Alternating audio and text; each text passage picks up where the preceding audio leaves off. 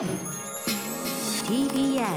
Podcast 時刻は8時になりました。TBS ラジオキーステーションにお送りしているアフターシックスジャンクションパーソナリティのライムスター歌丸です。そして木曜パートナー TBS アナウンサーのうないりさですここからは世界の見え方がちょっと変わるといいなな特集コーナービヨンドザカルチャーです。さて今夜はインディーゲームが面白い祭り2本立てえー6時半からはインディービデオゲームの話をしましたがここからはインディーアナログゲームのお話です、えーそろそろ梅雨入りも近づいてまいりましたがこれさえ知っておけば、お家で楽しく手軽に楽しい時間が過ごせること間違いなしとなっております。ということでゲストのいつもお世話になってますドロッセルマイヤーズ渡辺則明さん、えーまず早速ちょっと最初に遊んでみたいゲームというのがあるそうで、はい。では、まあ、あのすごくシンプルなゲームなので、はい。最初にこれご紹介したいんですけど、ね。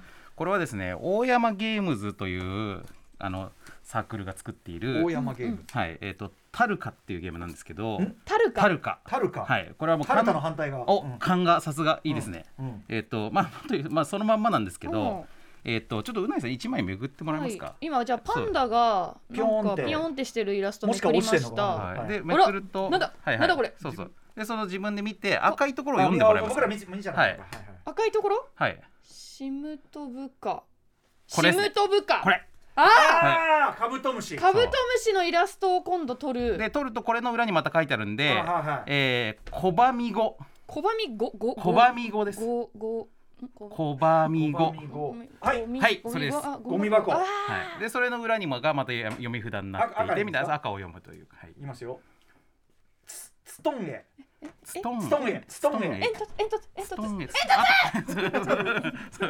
えっていうゲームなんですけど楽しいはい、楽しいだまあ本当に逆さ言葉であのカルタをするっていうだけのゲームなんですけど、でもそのこと自体確かに言われてみればそれやったことなかったなとかしはいでしかもこのうあの読み札を見ると、はいえー裏にこう3種類書いてあるじゃないはいですか、これね赤と黄色と緑だんだだん面倒くさい読み方になるようになってるんですよ。はあはあはあはあだから例えばそのえっと、えーラザヒーコとかだと、えーコーヒー皿コーヒー皿。はいっていうとかってとかあのルベの池とだと時計のベルだから時計だけじゃなくてその時計のベルこれですね。うんだからそう時計時計だけでもいいんだけど時計のベルっていう指示になるから余計面倒くさいですよね確かにね。同じ絵に対してもいろんな呼び方をする書き方が書いてあったりとか、うんうん。まあ、そもそもカルタの仕組みとして考えた時に このはい読み札と取り札を兼ねているっていう仕組み。確かに確かに確かに。これ自体もすごい画期的じゃないですか。うんそうだだからめねちゃくちゃいろんな工夫が実は詰まっていて、はいはいはいすごいさりげなくクリエイティブなことが詰まってる確かに確かに。でこれを作ってる大山浩一さんという方はですねあのもともとマザー2のアートディレクターをやってる方なんですけど、ええーとボードゲーム的にはポケモンカードの一番最初のゲームデザインをした人なんですよ。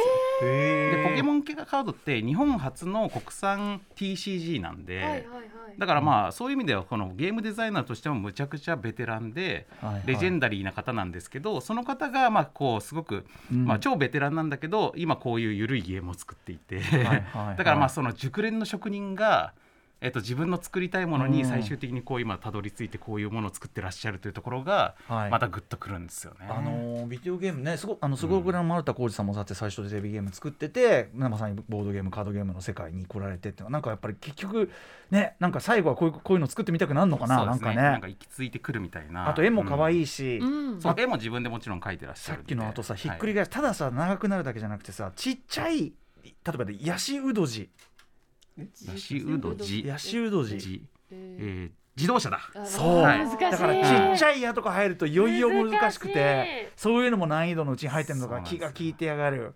あとねなんか遊び心だなって思うのがこの「エイと家があるじゃないですか。ああ本当だ。こういうのがトラップになってるんですよ。か。あー。やるなみたいな。確かそういうとにころがねもうほんとなんかこうちょっとしたことなんだけどめっちゃ遊び心あんなっていう感じなんです。よ、はいはい。めちゃくちゃ面白い。タルカ、はい。大山ゲームさんの作ったやつということです。なこんな感じで、まあ、インディーアナログゲームはとにかく遊び心が詰まった、うん。あのアイディアの巣窟なので、はい。まあ、その世界をちょっと今日はご紹介していきたいと思ってます。鮮なアイデアっていうのに触れるだけでもすごいなんかワクワクする、うんうんうん。なんか楽しいね、はい、えー、ということで行ってみましょう、えー本日はこちらの特集となっております次々と襲いかかる遊び心にあなたは耐えられるか？クリエイティビティオリジナリティが詰まった見本市。インディーアナログゲームの世界が熱い特集。By 渡辺則明さん。はい。ここ数年日本でもすっかり市民権を得たアナログゲーム例えばゴキブリポーカーカルカソンヌハゲタカの餌食ハーっていうゲームなどなどいろいろとあります。当番組でもこれまで、えーショップすごろくや代表の丸田浩二さんをお招きして海外の名作ゲームや最新タイトルなどをご紹介してきました。が実はここ数年アマチュアのゲーム作家たちが作ったオリジナルゲームを売るイベントゲームマーケットも大盛況だということなんです。もうコミケのような盛り上がりを見せているそうなんだね。すはい、はい。ということで今夜なぜ日本で今あ、えーインディーアナログゲームが盛り上がっているのか、えーとにかくえげつない数オリジナリティクリエイティビティそして遊び心が詰まっているというインディーアナログゲームの世界について詳しく伺っていきます。ゲストは改めましてボードゲームメーカードロッセルマイヤーズ代表の渡辺則明さんです。よろしくお願いします。よろしくお願いします。では渡辺さんご紹介させていただきます、えー渡辺則明さんは元スクエアエニックスのゲームデザイナーでゲームプロデューサーを務めていました。現在はボードゲームメーカードロッセルマイヤーズ代表を務められています当番組には毎週金曜の番組振り返りコーナーフューチャーパストへのご出演やドラゴンクエストとファイナルファンタジーの歴史を解説する国産 RPG クロニクル特集など多数出演していてお世話になっております、はい、お世話になりっぱなしというやつでございます。えー先月14日のご出演で国産 RPG クロニクル一段落して、まあね、ドラクエもファイナルファンタジーもとりあえずの今のところの最新作まで来たということで、はい、えー今夜は満を持してのアナログゲーム、これはすなわちドロッセルマイヤーズさん、本業でございます。えーご出演です。なので、まずはその渡辺さん、本業での動きの方、先に告知というかね、お知らせというか、あはい。しておきましょう。はい。えっと、怪獣オンジャースレジェンズのゴジラというのをこの間発売したんですけど、まあ、はい。非常にご評ご好評いただいておりまして、でも大体売り切れちゃっている感じになってきているので、うん。あのまあ、あの造反をあの検討したいなという状態になっているのと,、えっと4個漫画注文の多すぎるゲームというのを小学館から出してるんですけど、はいあのこれもまあ今あの好評発売中ですので、ぜひよろしくお願いします。我々もね遊びましたね、4コマがね。はいはい。であとその前回はあの出演後に新しく発表されたものとして「えー、と夜更かしプロジェクト」という、まあ、コナミアニメイトとやってるプロジェクトで、新作のこの「キルタイムキラーズ」というのをね発表しまして、えー、とこれがあのマーダーミステリーなんですよね。ミステリー。でまあ、うちとしては初のマーダーミステリー作品なのでうんうん。ぜひ、はい、うないさんたちにもぜひ遊んでいただきたいなと、ははいい。お願い。いね。うん、い。いんじゃないいいんじゃない早速ねぜひちょっとお友達なんかとお願いします集英社監修ってなんかね。期待値、そうあのストーリーが、あのミステリー小説家の斜仙堂祐樹さんという方に、えっとシナリオを考えていただいていて、うん。まあ、はい。僕がゲームデザインをしてるんですけど、まあ、なかなかすごい独特な全員ですね登場人物が全員殺人鬼っていう、んで殺人鬼ばっかりいる中で殺人事件が起こって、でこの殺人誰がやったんだっていうのをいやこの殺し方は俺じゃねえよみたいな。あっちは俺が殺したけどこの死体は俺じゃねえよみたいな、そういう特殊な話し合いをする感じのミマーダーミステリーになっております。うん、はい。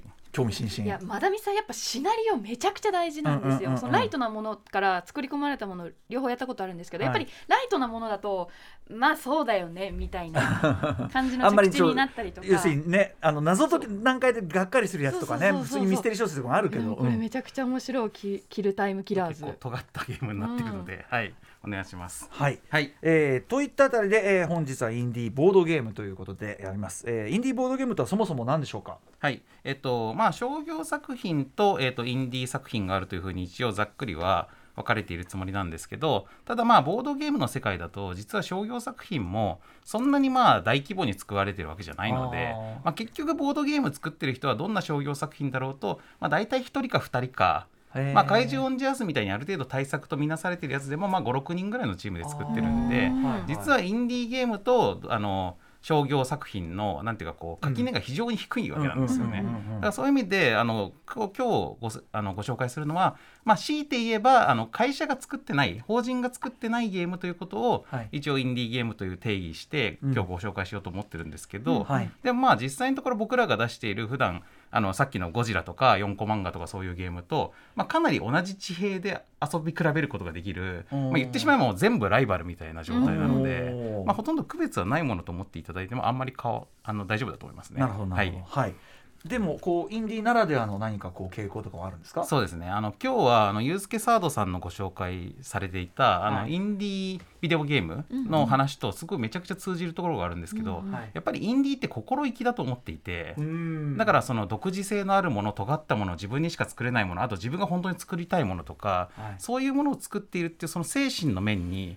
インディーの本当に魂が宿ると思ってるので、まあ、このインディーボードゲームの魂っていうのはまたあるんでほうほう。ちょっとそこを今日はあのへお伝えしたいという感じですね。でもね、あのとにかくこうアイデアっていうかアイデアがもう勝負ですもんね。そうですね。もうアイデアしかないっていそうです。まあインワンアイデアで一点突破しているというのが多いんで、まあ、そこですよね。テ。クノロジーじゃないしね。はい。おでなんていうのテクニックなんていうのそうですよね。本当にアイデアしかしかないってそうなんですよ。ねだからまあそういう意味だとすごい純粋な勝負になるんで、うんうん。うん面白いです。はい、はい。ということで、えーちなみにあの先ほども出ましたけどゲームマーケットつい最近開かれた。はい、そうですね、あのゲームマーケットがつい最近、えー、とゲームマーケットで今、年2回東京でやってて、あと大阪でもやってるんですけど、このゲームマーケット2022年の春ってやつが、えー、と4月23、24に行われたばっかりなんで、はい。まあ、今日はここで僕が実際に自分で買ってきたやつを中心にご紹介しようかなとゲ思っております。ームマーケット。でもコミケのような盛り上がりそんなもそうなんですよ。結構出品する人も多くて。結構な人数が出ているんで、はい。はい。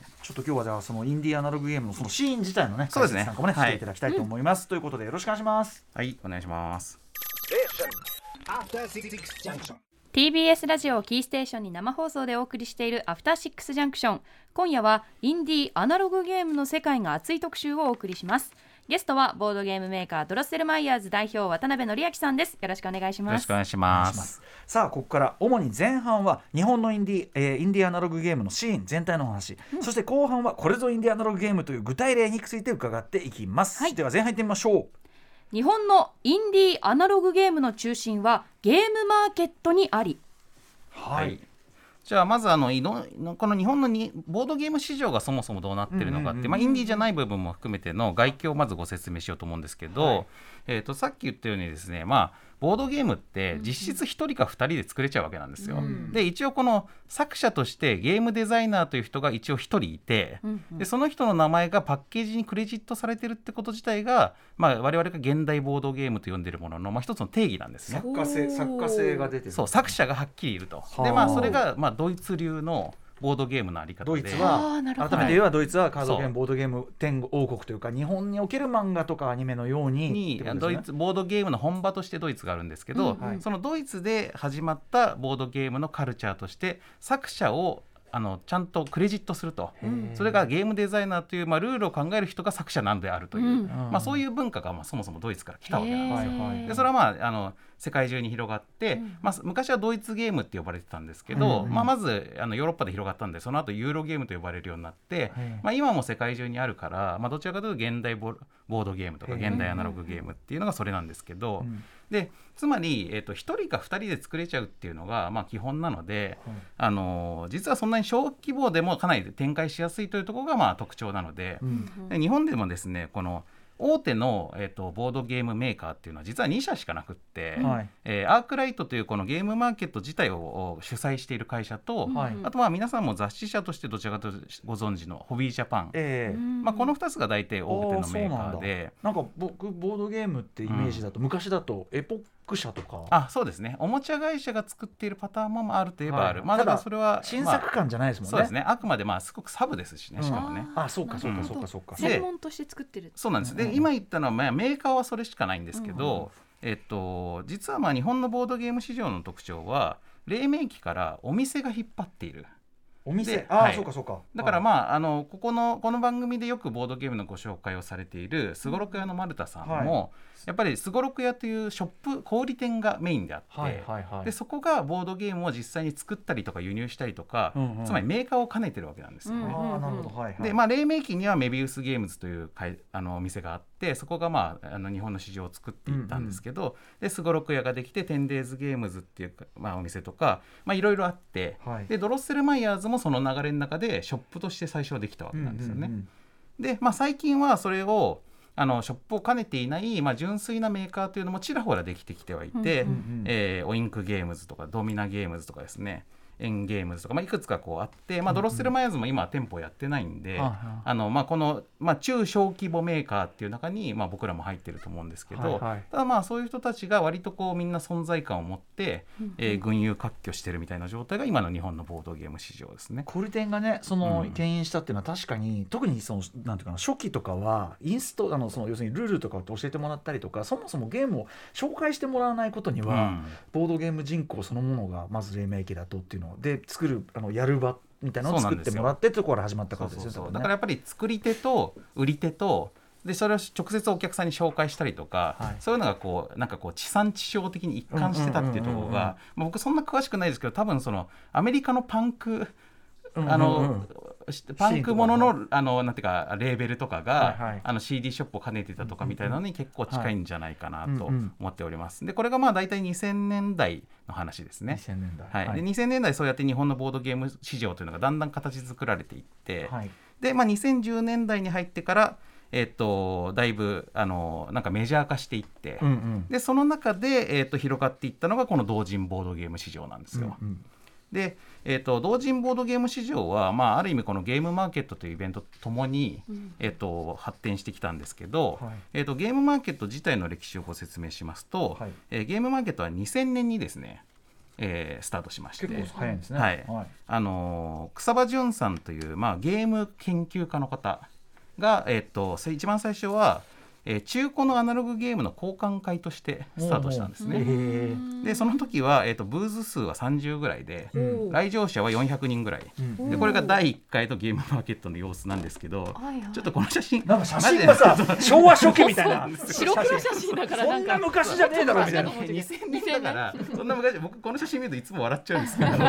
わざとそんな写真にしてない。教科書に載ってそうな写真。ねこれしかないんですよその初回の写真が。ええまあそう。まあしかないんだ。2000年なんで そんな昔じゃないんですけどみんな8匹てなんかそう。でまあ割とこうあの年配の方も多かったりとかまして、あアングラうん。なまあそのマイナー趣味のそうです集まりみたまあいなね感じ要はもうみんな遊んじゃったボードゲームをマニアたちが集まってお互いに交換するっていう、まあ、非常に牧歌的なイベントで。しい。はいはい。まあ、だからまあここでもオリジナルのアナログゲームを作って売ってる人はいたんですけど、まあ、数組いるかなって感じで、はいはいはい。まあ、別にそのゲーム作って売る場っていう感じじゃなかったんですよ。うんうんでところがこれがまあだんだん回を重ねるごとに規模があの広がっていって、はい。で最初の頃は浅草のですね台東館っていうところでやってて、まあ、要は浅草のまあ公民館みたいな、はいはい。区の区が持ってる建物でやってたんですけど、はい。でワンフロアでやってて、まあ、まあ500人とか1000人とかだんだんお客さんが増えていって、はい。でだんだんこうキャパがそこで追いつかなくなっていってですね、で、えー、ととうとうまあビ東京ビッグサイトに移る。すすごごい。い急に。うん。うん、でこれでまあその移った時には1日に5,000人とか来るように、まあ、なっていて、もうもう始まった頃からも10倍の規模になってるわけなんですけど、でもそれでも追いつかなくなって、まあ、年に2回開催して、うん。えー春秋になったりと本か当にコミケだわ。そうなんです。で大阪開催もするようになったりとか、うん。でさらに年にその2回やるうちの片方の時でも2日間に分けて開催するようになったりとかして、へまあ、どんどんこうあのやる回数が増えていってですーね、うんうん。で、えー、と最終的に、まあ、コロナ前の、えー、と直前が一番、まあ、やっぱりコロナになってからちょっとあの入場制限したりとかいろいろしてるんで、コロナの直前の、えー、と一番人数多かった時でいうと、えー、1回の来場者数が3万人っえー！ていう感じになります。本当にやっぱりコミケ級うん。そう。へで、えっとまあ、あの2日間開催で3万人なのでで年間でいうとだから、まあ、56万人ぐらい。えうん。へえそんなビッお客さんが来るようなイベントに、まあ、なってしまったと。だからすごい倍率で伸びていってるんですよね。うん。それだけだからやっぱりそのボードゲームカードゲームを楽しんでる人口が増えたんですね。そうですね、まあ、これがだからやっぱりこのこの10年間の、はいえっとボードゲームがまあメジャー化していってるっていうのの実感が実数字に現れているボードゲームカフェとかか普通にね街にあるようになりましたしね。普通にみんな行くようになりましたもんねでまあ、みんなが普通にボードゲームってものが何なのか知ってる状態になって、はいはいはい。まあ、テレビ番組でもなんか割と普通に見かけるようになったという、はい、状態になってると思います。はい。はい。で、えっとこの、えっとゲームマーケットが、うん。えっとちょっと特徴的なのが、はいはい。コミケとさっきから比べてるけどはい。はい。コミケとちょっと違うんですけど、えっと基本的に一次創作確かにコミケはねうん。まあ二次創作そうなんですよ。多いですもんね。そうだコミケはやっぱその時に流行ってるアニメとかゲームとかのキャラクターとかストーリーとか世界観を使った、まあ、漫画とかみんなが描いて、はい。ファンたちがそれで集まって楽しむためのものなんですけど、はい。あのゲームマーケットは基本的に全部が、まあ、あの完全オリジナルとにかくオリジナリティをめちゃくちゃみんな重視するんで、うんうん。まあ、逆にパクリとかにめちゃくちゃ厳しいし。そうか。じゃうんあそのなんかこうキャラだけ変えてなんかこうなんとかですみたいなそういうノリじゃダメなんそういうのがね、なんだかね、まあ、ちょっとまあちょっとセンシティブすぎるなというみんなちょっと神経質すぎないかなというぐらいあのめちゃくちゃオリジナリティにそうなんだ。こだわる。えでもあじゃあでも逆に言うと本当に出品する人は全てのゲームが常に自分のオリジナルアイデアである必要があるっていうか。そういうことですね。だからまあさっきのだからやっぱりアイデア勝負する場だとみんなが思ってるから、うんうんうん。だからこそそこに厳しいんですよ、ね、しかもそこがちょっとハードなそうそうそうそう。ハードな。うん、感じになっているっていうのがまあそこが面白いところなんですよ、ね、いやでもすごいことだよね、それってめちゃくちゃすす。ごいことしてるっていうか。やっぱりねあのコミケとかもオリジナルの一次創作のあのコーナーとかはあるはあるんですけど、うんうんやっぱりどっちかというとちょっと肩身が狭い感じになってることが多いんで、うんうんうんまあ、ゲームマーケットがほぼ全員それをやってるっていうのはまあすごいことだと思いますね。そうね。ちょっとそのディスられてる場とか見たいよねこれね。あんなもんやみたいなあのね、あそう。これあのゲームの側変えただけじゃねえかみたいな結構炎上するんですよ。えでもさアイデアそのか全く被らないアイデアも大変じゃないですか？難しいですよね。ね。そうそうそう。だから本当はそこはガチな勝負になってて、うん。でもだからこそ切磋琢磨するんでしょうしね。そういうことですね。はい。はい。えーでですね、はいなぜ日本でこんなにインディーボードゲームが盛り上がったと渡辺さんはお考えになってるでしょうか？そうですね、まあ、これは試験になりますけど、まあ、やっぱり一番でかいのはコミケっていう同人作品を作る場とそのカルチャーが日本にもうすごく浸透してたってことですね。うんうんでこれはまあ日本特有のことなんでコミケってもの自体が日本にしかないから、コミケ感覚でみんながあ俺も俺もって言って同人ボードゲーム作るのもやっぱり日本にしかないんですよそうかそうかそうか。この状態は。はいはい。っていうのがまあ一個あります。はいでもう一個はですね、まあ、僕はやっぱり、あのー思うに、あのー日本ってやっぱなんだかんだ言ってはい。ゲーム大国なんですよ。うん。なんだかんだで、はい。特にその80年代から90年代にかけて、えっと任天堂とソニーとセガが全部日本にあったっていう、まあ、そのなんていうかゲームのこうご本尊で、はいはい。ゲームカルチャーのあのなんていうか苗床だったわけなので、うん。うん。はい。まあ、そういうところで育った人たちがあの潜在的にですね俺もゲーム作ってみたいっていう、まあ、潜在的ゲームクリエイターなりたい勢がめちゃくちゃいっぱいいたんだと思うんですよね。なるほどなるほど。だからまあ可能なら作ってみたいという中でこのボードゲームのいやあなたにも全然作れますよっていうのが出現したことによって、うんうん。はい。えじゃあ作れるなら作ろうかなっていうふうになった人たちが、うんうん。まあ、どんどん参入してきてるっていう状態だと思います。さっきのねあのあのユースケ佐藤さんにご紹介いただいた RPG タイムじゃないけど、うんうんうん。俺の考えたホニャララとか、うんうん俺ルールのホニャララはね誰しも一回は考えたことあるだろうしでまさにそうですね。ゲームの、ん。これが本当のゲームの。そうそうそう ゲーム作りたいのというかね。うん。はい、であとまあもう一個あるのはやっぱ文化論的なことで言うと、ええ。まあ、やっぱ日本ってよくそのミニマムなものを作ったりとか、はい。見立てとか抽象化みたいなことが得意だって言われますけどやっぱボードゲームって、まあ、基本的にそのなんていうか抽象的化の世界なんで、うう確かに確かに。あので日本人ってまあ逆にそのすごくリアルなものまあ例えばアメリカのゲームクリエイターはどちらかというとやっぱりシミュレーション思考が強くって現実をそのまま詳細に写し取ったものを作ろうとする傾向がまあど傾向としてはあるんですけど、へまあ、日本人ってそれをなんかこうすごくあのシンプルにしたりとか、そういうことがまあすごい得意なんですよね。確かに TRPG とかってさディテールを詰めていく遊びだけど、うんうんうんそうですねもんね。足していくっていうか。そうそう。でだからその項目もいっぱいあってとか、そういうのがまあすごくアメリカっぽいゲーム作りなんだけど、はいはい。でそれとすごくあのなんか象徴的なのが、まあ、金井誠司さんっていうですね、まあ、この方もすごく日本を代表する、はい。えーゲームボードゲームデザイナーなんですけど、うん。はい。金井誠司さんの代表作で「ラブレター」というゲームがあって、はいこのゲームはですね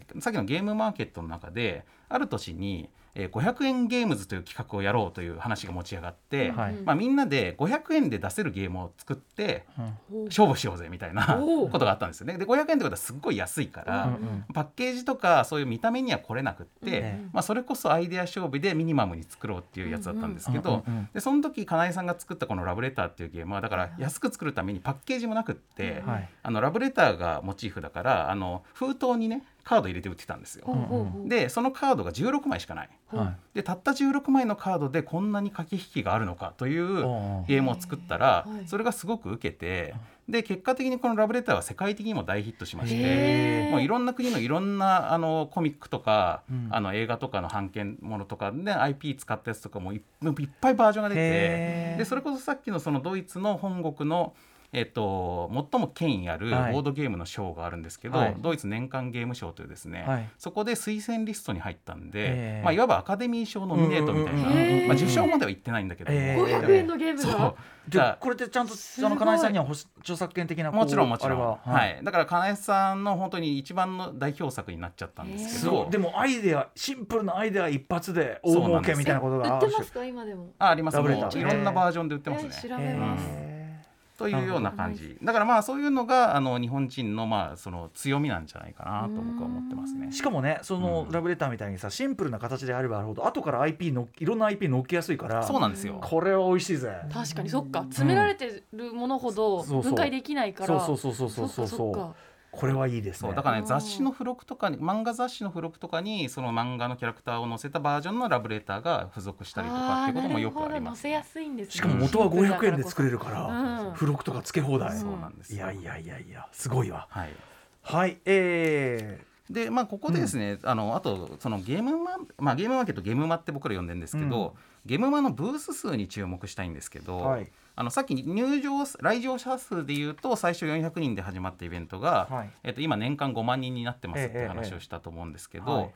えっと出店ブース数でいうとですね、はいはい。最初30ブースだったのが、はい。今、えっとまあ、1日あたりでいうと700ブース。ーうんうん。で、まあ、2日連続で開催してるからあの1回のゲームまで1400ブースぐらいあって、はい。で年間延べでいうと2800ブースとかあるわけなんですけどで、まあ、これはねこのブースの数だけゲームクリエイターがいるっていうことで。ええええ。うん。まあちょっとねその1日目と2日目とか秋と春とかどんぐらい人がかぶってるかが正確に分かんないから、うんはい。正確な人数は分かんないんだけど、うんうん。めちゃくちゃ少なめに見積もっても、はい1,000人はゲームクリエイターがいるんですよ、うんうんうん。同人ゲームクリエイターが。はいはいはい。で年間1,000本ははい。少なくとも、えっと新作のボードゲームが出てるんですよ。1000個の新しいアイデア。出てる。でこれがねどんだけ異常なことかというとですね僕らがそのすごろく屋の丸田さんがすごろく屋をオープンして、はい。えっとボードゲームの世界をいろいろプレゼンテーションしてもらっていた2005年とか6年とかの頃は、はい。あのドイツには、まあ、日本はまあみんなそのボードゲームってそれこそ UNO とか人生ゲームとかジンガとかそういう定番ばかりをみんなが遊んでるけど、はい。はい。本場ドイツに行ったら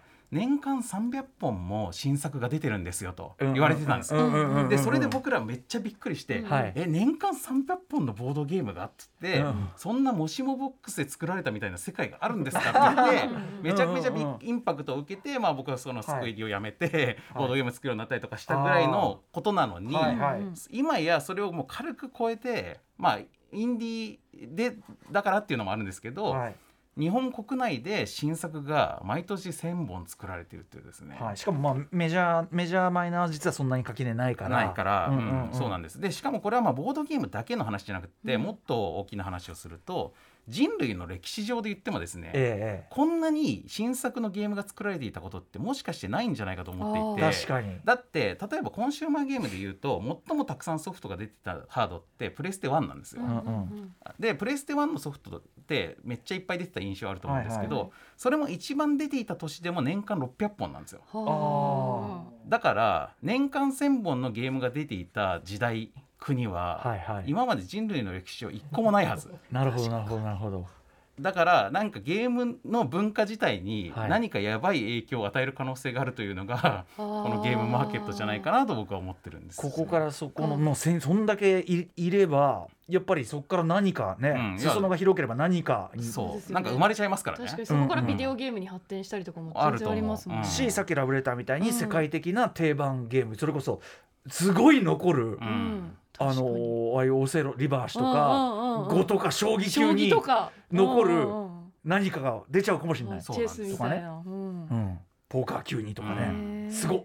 そうなんですよ。ちょっとそういう、そのそのやばさですよね。とにかくもしもボックスで、そうもしもボックスかよっていうのよりはるかに上回るあれが起こってるということなんですね。えそのゲームマーケットに出展される方で、ま、もう注目毎回注目される毎回いいゲーム作るみたいなクリエイターの方とかでもいらっしゃるいますね。だからまあさっきの金井誠司さんとかもまさにそうだし、うんうんまあやっぱりそのあの新作が出ればあの行列ができたりとか、はいはいはい。なんかその即完売しちゃうみたいなその作家さんとかもいたりする。あそうなんだから作家もそういうしかもそのだからその世界のその世界の中で大友克洋が出てきたり、うんその世界の宮崎駿が出てきたりうんするやもしれないですもんそうなんね。ただ今日は逆にその中でその有名ゲームデザイナーとかまあでもゲームマーケットの中でスタークリエイターとかスターデザイナーっていう人は、まあ、かなり商業作品を作っていくことに結果なるわけですよいろんなメーカーからお声がかかるんでだから今日は逆にめちゃくちゃインディーっぽい方っていうことで、うんうんまあそんなに有名ではないけど、うんはいうんまあっていうか僕が今回のゲームマーケットでジャケ買いしたようなゲーム、えージャケ買いそういうのを中心に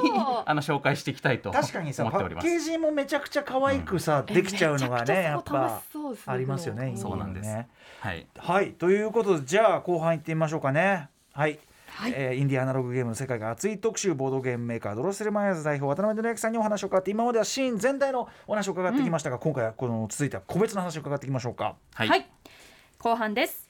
クリエイティブオリジナルそして遊び心。3つが詰まった日本のインディーアナログゲーム紹介。さあということでそんな中どんなゲームが、ね特にまあインディーっぽいやつということでご紹介い竹ただける買いしたという作品ははい、で、まあ、最初に何を紹介するかすごい迷ったんですけど、はい、えーこの「インフィニティ未来ボックス」というゲームをそねれ僕さっきからボックスが可愛くて。はいゲーム性想像つかない。ゲームかわかんないよねもうね。んでこれは東京仲良しデザインというサークルが作ってるんですけど、うんうん。えーと結構立派な箱じゃないですか。はい。うんでこれ開けると何が入ってるかっていうと、おうおう。まあ、箱の中にねさらにこの箱が入ってるんですよ。でこれを組み立てるとこうなるんですけど、くじ引きを引くような箱が入ってますね。まさにこのくじ引き用のね、まあ、多分これねあの市販品の箱だと思うんですけど、うんうんうん。で組み立ててこう手を突っ込むことができる箱になると。でえーこのゲームはどんなゲームかというと、まあ、このインフィニティ未来ボックスというだけあってこれがねこれがインフィニティ未来ボックスなんですけど、はいはい。うん。ブラックボックス。くじ引きの箱がね。うん。ええ。これはですね未来から来た VR マシンなんですよ。ほうほう。で、えー、と超最新の VR なのでこの中にあらゆる物体を出現させることができてしかも大きさを変えたりとか四次元ポケしット？そう。で破壊したり元に戻したり、そういうことが自由自在にできますと。でまあ僕は未来人の科学者なのでちょっとこの現代のことはよく知らないんですけど、はいその現代にあったけど未来ではもう失われちゃったものをちょっと調査したいと思ってるんで、うんうん皆さん現代人にちょっとそれに協力してほしいんですよね。うんうん。でそのためにこのインフィニティ未来ボックス専用カートリッジというのがありまして、カードがねはい出てきました。これを中に入れると。い。はい。カートリッジという名の。はいでそう するとねこの中にねこれがね出現するんですよ。でそれちょっと僕ここは触りますんで、はいちょっとあなんかちょっとあちょっとチクチクおチクチクしてうんうん硬いものが今入ってるんですけど、でちょっとなんか突起が左右に何本かずつあってあいたいたいたちょっとこの先海。先にちょっとああの挟まれな？挟まれてる気がしますね。カニかなえカニじゃない？あ当たり。カニ。ああ。そうです。これうんカニなんですあ生き物もあるでこれが何なのかを当ててもらうっていうねゲームなんですけど、まあ、なので まあこれはちょっと皆さんもお分かりの通り、えっとまあいわゆる箱の中身は何でしょうね。あれなんです。あれなんですけど、うんでもあのテレビでやるあれと違うのは、はい。中に何もないという。確かに。うんうんうん。なくてもね。そっか。表現者次第だ。そう。でん。ないこれに対しても皆さんがねいろいろ質問したりとかもできる。ちょっと匂い嗅いでみてくださいとかつってうんちょっとなんかうん塩臭い匂いがしますね。でポイントはこのやってる本人は未来人なので、うん。えっとこれがカニってもの見たことないんですよ僕は、うんうんうんはいはい。だからカニですねとかそういうことは言えない。甲殻類ですねとか言えなくてはいはいあくまでこの物理的な形状とか匂いとか、はいはい。あの感触とかそういうものしか言えないっていう状態でそれを当ててもらうっていうゲームなんですけど、今カニっていうのはその、うん。えっと未来カートリッジ？あそうそうここの中にカートリッジ。書いてある。カニって書いてある。書いてあるんですね。そううんはい。うんうんカニって書いてあるんですけどそうそうそう。あなるほど。これだから、うん。まあインフィニティ未来ボックスっていうこの形式を取っていただいてますが、うん。はい。ぶっちゃけ、うん。もうあのオール想像力でもいけるわけですよ、いやそうなんですよ。そこなんです。まさにそこで、うんうん。このゲームぶっちゃけこの箱なくてもできるでしょ確かに。もう。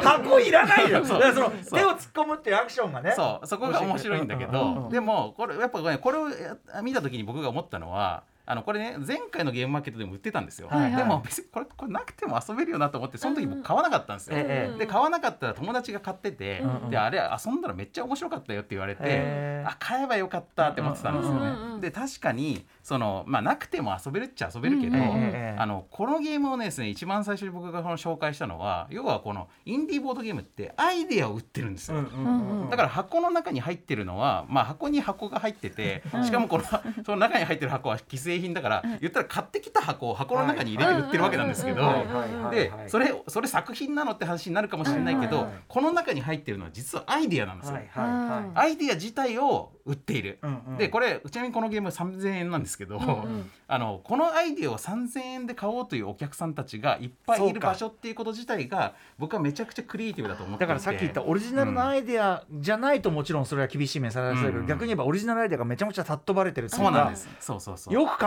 えたというね。そうなんですよ、でうんうん。確かにこの箱ない方がなくても遊べるんだけど、うん。あった方が絶対に面白いしそのための道具立てを揃えてくれていてはいアイデアとしてパッケージングして売ってると。確かに。で僕はあこれ買うべきだったとでで僕は買わなかった。友達は買った、うん。うん。この友達はセンスがあって俺はダメだって思ったんですよ。確かに。でで今回の あのゲームマーケットに行ったらこれが売ってたと、うん。で「あインフィニティ未来ボックス売ってんじゃん」ってなって「うん。ください」って言ったらですね、うん。作者の方が「えいいんですか?」って感じになって これであのまあこれでもいいけど、もう一個新作出して、はいはいそっちの方が安いし、うん。あの持ち運びも簡単だからそっちもおすすめですよって言われたんですよ。親切、でその新作がこのインフィニティ箱なし未来ボックス。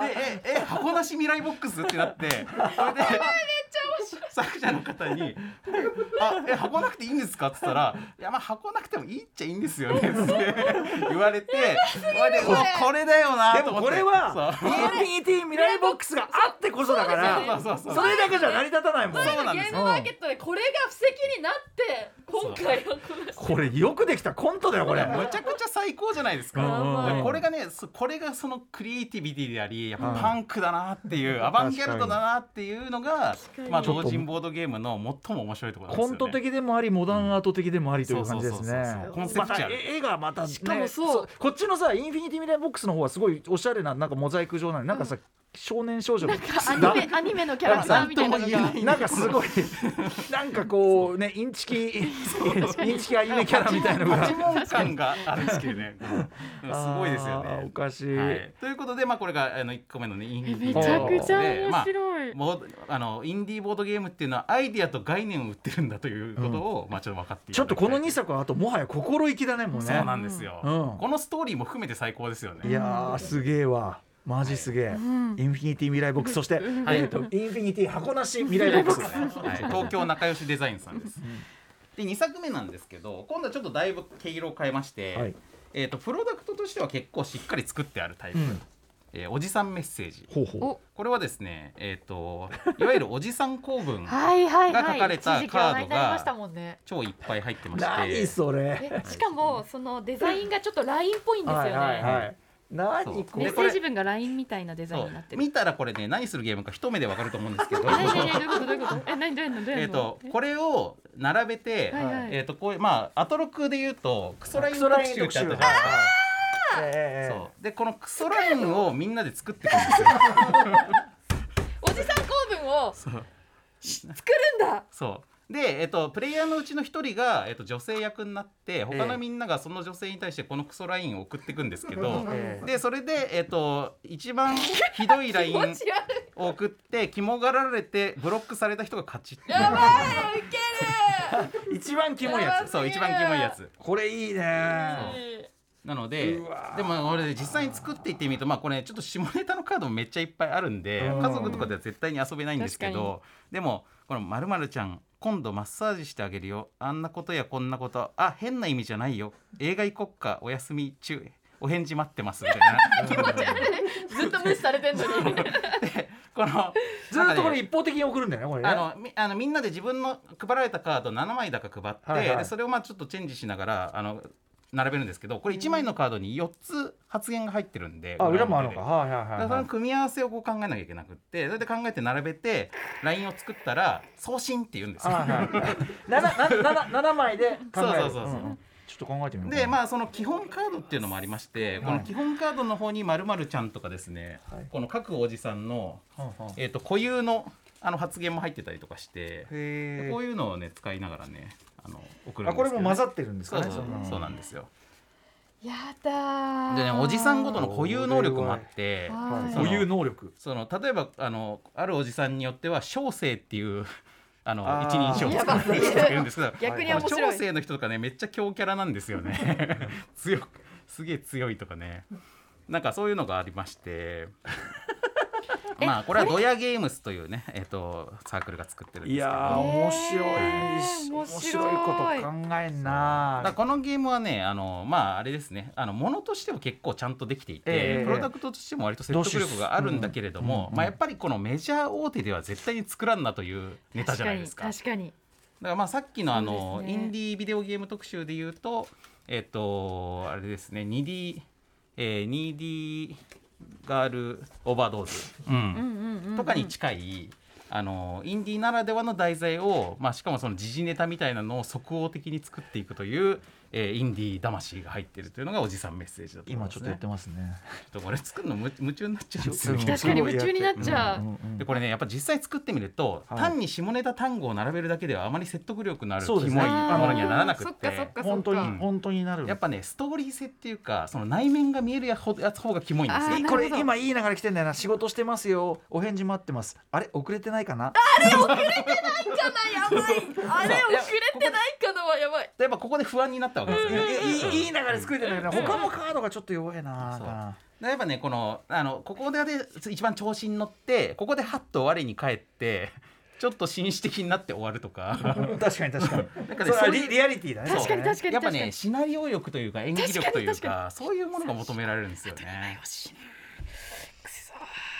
うなぎさんどういう？え3日連絡ないな。美味しいお店知ってるよ忙しいかな。でちょっと間2個が今埋まらなくて、うん。下2個がなんだかおじさん一人で盛り上がっちゃったね。お返事待ってるからね。ああリアルじゃん。リアル。めちゃめちゃリアルじゃん。ちなみにねこの真ん中のこの空白を使うことによって、はいはい。あの時間的な空白を表現することができる。あー。なるほどね。そっかそっかそっかそっか。っていうね、まあ、これがおじさんメッセージでございます。空白ですねやっぱねなんかこうあの女性の立場になっ面て白いわクソラインを送られる立場を経験するっていうのもすごく新鮮な体験で。なんか僕これ友達と、まあ、友達おじさん4人でやったわけなんですけど、ええええ。やっぱりねお互いちょっと傷つくっていうか、うん なんかこううわなんかキモいみたいな感じになるのがええなんかみんなこう身につまされるというかですねちょっとこう反省する機能とかもあったりとかして。なかなか難しいなでも結構、うん。えこれ作ったのは女性なんですかねそのチームの。これねまああの売ってる人たちで言うとど女性も男性もいましたね。うんこれあの結構むずいわ。そうクラウドファンディングとかもしてたダメだ結構むずいわ。急に変なこと言えないもん。うん、だからまあやっぱねやっぱテクニックがねだんだん、うん。あのた磨かれていく感じなんですけど。はいはい。これがおじさんメッセージありがとうございます。これは面白いですわ。はいちょっとこの間のあの4コ漫画じゃないけどさ、うんうん。あのもうゲーム性関係なく最強のやつ作ってみたくなあ作りたくるなるうん。うん。集中してつくあのなんかこだわりの一作を作りたくなっちゃうっていうね。ね、はい。おじさんメッセージ。ありがとうございます。はい、であとですね例えば、えー、とこれ、えー1ミリ間隔。また全然あのうん。毛色の違うゲームですけども、えーこの1ミリ間隔というゲームでこれはですねこのパッケージ開けると、えーこういうまあ1ミリずつサイズの違う、ええー正方形のカードがいっぱい入っている。ええでこれをカルタみたいにバーッと並べてで表を見るとこれがこれは75ミリのカードだということが書いてあるんですよ。うんでも裏だと真っ白だから、はでこれをバーッと並べてですね、こうやってこうね。はい、でえっとまあ遊び方としてはみんなで協力して大きい順に重ねていくんですね、すげえなだからこの今机に置いてあるやつの中で一番大きいカードはどれなのかというのをみんなで話し合いながらもちろんそのあの並べて比べたりしちゃダメなんでえそうなんですか？も目視だけ目視で？そう。目視？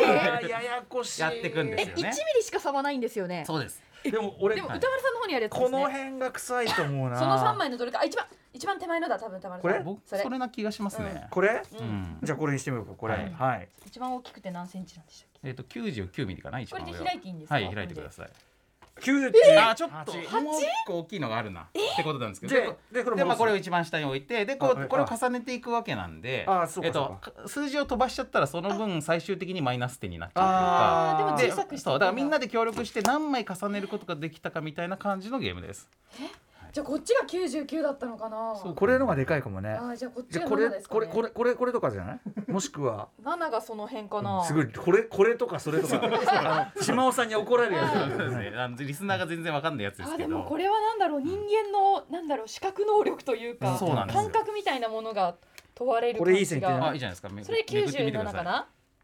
いやあ今飛ばしてる。嘘何あはい。ったの96ミリですねまあこういう感じでえっと面まあ白でもねこのゲームその無理ゲーを楽しむ系かなと思ってやってみると意外とわかるんですよ。確かにでも今うん。8で6でまあまあいい今ちょっと線いきましたよあのなんていうのちゃんと広げてないしちゃんと広がってないから。ちょっと雑にやってたからあれだけど、はい意外と分かって間違える時も1ミリ飛ばしはあるけど2ミリはほぼ飛ばさないんですよ。だからなんかやっていくとあ俺たち意外とできるっていうすごいやっぱり。はいはい普段こう眠ってる感覚があの呼び覚まされたりとか。いやこれすごい。すなんごいでしょ。なんでこんなこと思いつくの？本当に。しかしかもですねこれちょっとずつ違うシリーズって書いてあるでしょ。はいはいだからこの作者の鈴木圭一さんって方はこういうゲームばっか作ってるんですよ。すごい。この方には今回のゲームマーケットで初めて会ったんですけど、はい。なんかどれもすごい面白くって、うんこのちょっとずつカードの厚みが違うとかですね、うわあとそのマッチ箱みたいなものの中に何本マッチ箱マッチが入ってるかっていうのをカラカラカラってこう振ってこれ4本ぐらい入ってるかなみたいな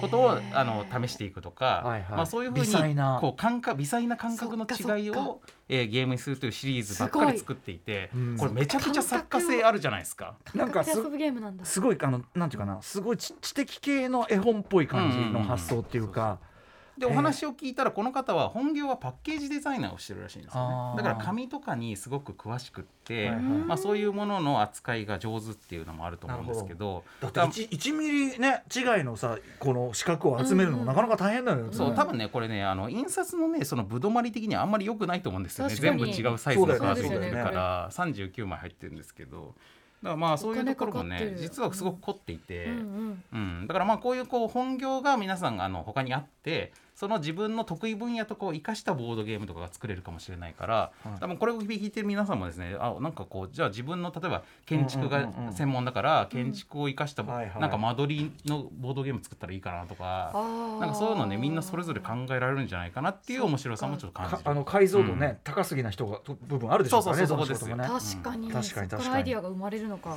いやこれでもすごっ、ねえうんこれカードゲームっていうとやっぱそこに何かが書いてあって、うんうんうん。そこで遊ぶっていうイメージでしたけど、はいはい。あ確かに。これ書いてあるこれ関係ないですもんね。うん。うん。いやーこれすごいこれぞだからやっぱアイデアになりますね。すね。うん。はい1ミリ感覚、うん。はい、ちょっと時間が許す限りもう一作いきたいなと思うんですけど、えっ、とテレパシーというゲームがあります。テレパシーパッケージが可愛い伸ばさないテレパシはい、テレパシーっていうこれ超能力開発キットと書いてありますけど、えーこれは一応会社が出している株式会社未来言語っていうところなんですけど、まあ、ちょっとあのこ志的にはインディーかなと思ったのでちょっと紹介させてもらうんですけど、これはですねちょっと今開ける時間はないかもしれないけどえっ、とプレイヤーの役割分担で見えない人と聞こえない人と喋れない人っていうのに役割分担してその中でコミュニケーションしていくっていうゲームなんですよね。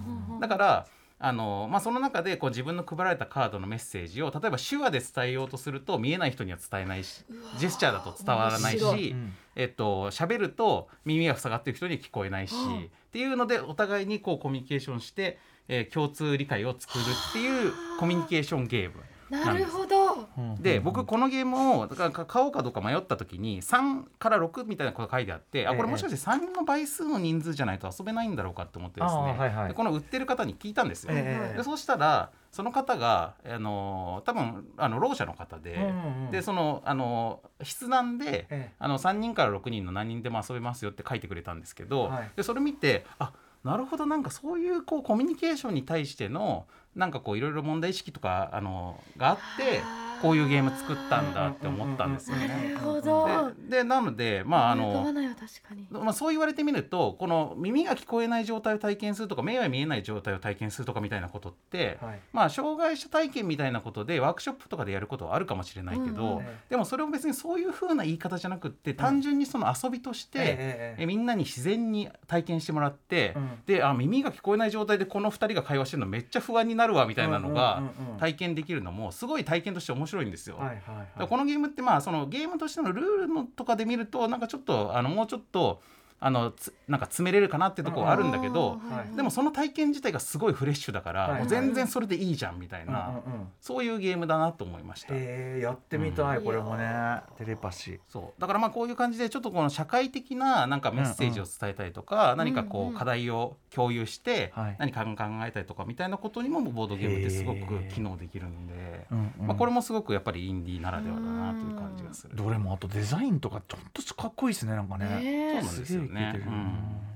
はい。すごい、はという、はい。えーままさにその違う方向でねインディー的なアイデアであったりとか志であったりとかが、えー、突っ込められている4作をご紹介いただきました、えーインフィニティ未来ボックスおじさんメッセージ1ミリ感覚そして最後テレパシーご紹介いただきました。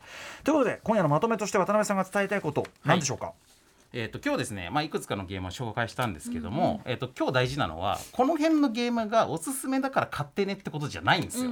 そうじゃなくってインディーゲームっていうのは実際にじゃあこれ買おうと思って買ったらいつでも買えるってもんじゃなかったりするしあー。一回売り切れちゃったら二度と再販されないゲームとかもすごく多いので一期一会なことも多いんですけどそうじゃなくってこういうのが700とか1000とかあるってやばくないですか？ってことなんですうんうんが1個の会場にこれが700本とか売ってて、はい。でそれを全部作者が自分で説明してくれて、うん。こういう感じで面白いんですよでこういう工夫したんですよみたいなこと言ってくれるのを見てあそれめっちゃ面白いじゃんって思ってその場で買うっていう体験をぜひ皆さんにしてほしい。これでも1,000本そのだってコミケだってなかなか迷子になるのに、うんそのなんていうか全く新しいものが1,000個あるから、うんな何を足がかりに？そうなんです。だからあの本当に僕らもこの全部のゲーム遊べてる人なんかいないし、はい。年間1,000本できる出るボードゲーム遊ぼうと思ったら1日3本ずつ遊んでいかなきゃいけないから、うんうんうん。だから誰も全貌が把握できてないわけですよ。ええ。だから僕も含めてたまたま出会って面白いと思ったのを買っただけだからちょっと恐怖を感じますねその誰かは把握そのだから例えば年間トップとかその中にすごいアイデアあるかもしれないじゃない、でも流れちゃったりそうなんです。埋もっちゃったりしてるかもしれないじゃん。そう。だから僕はこうやってボードゲーム作る人がめっちゃ増えたのはすごく嬉しいんですけど、ええ。その中にはもしかするとすごいいいアイデアなのに逆に見過ごされるゲームが出てきちゃってるかもしれないから、ね、何かデザインがちょっと良くないとかそんな理由でだからぜひ皆さんもそのこのジャケ買いとか一期一会の買い方をする人たちをぜひ増やしてでみんなで面白いゲームをどんどんあの発掘していきたいと教え合わないと無理ってことですよね、そうなんです。あーということで助けを求むという意味合いもあります。みんなで遊んでいかないと。みんな恋はそういう意味なんですね、はいはいはい。いやでも行ってみたいまずゲームマーケット、はい。うん、はいはい。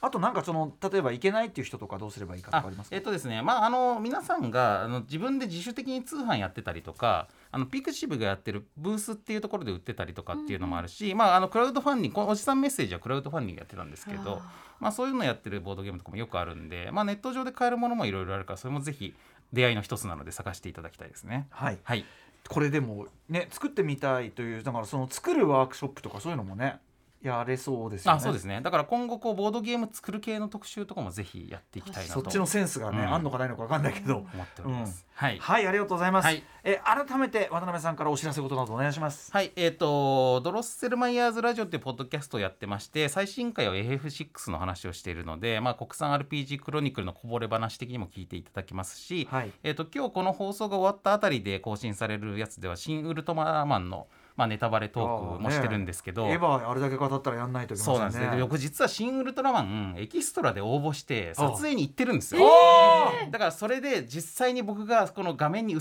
てるのかどうなのかみたいなあのあのうちの奥さんと一緒に2人で行ってるんですけどちょっとその辺の顛末の話をしておりますので。引きがあるな。すごい。あはいということで本日のゲストはドロステルマイヤーズ代表渡辺則明さんでした。ありがとうございました。ありがとうございます。ありがとうございました。Station. After Six Junction.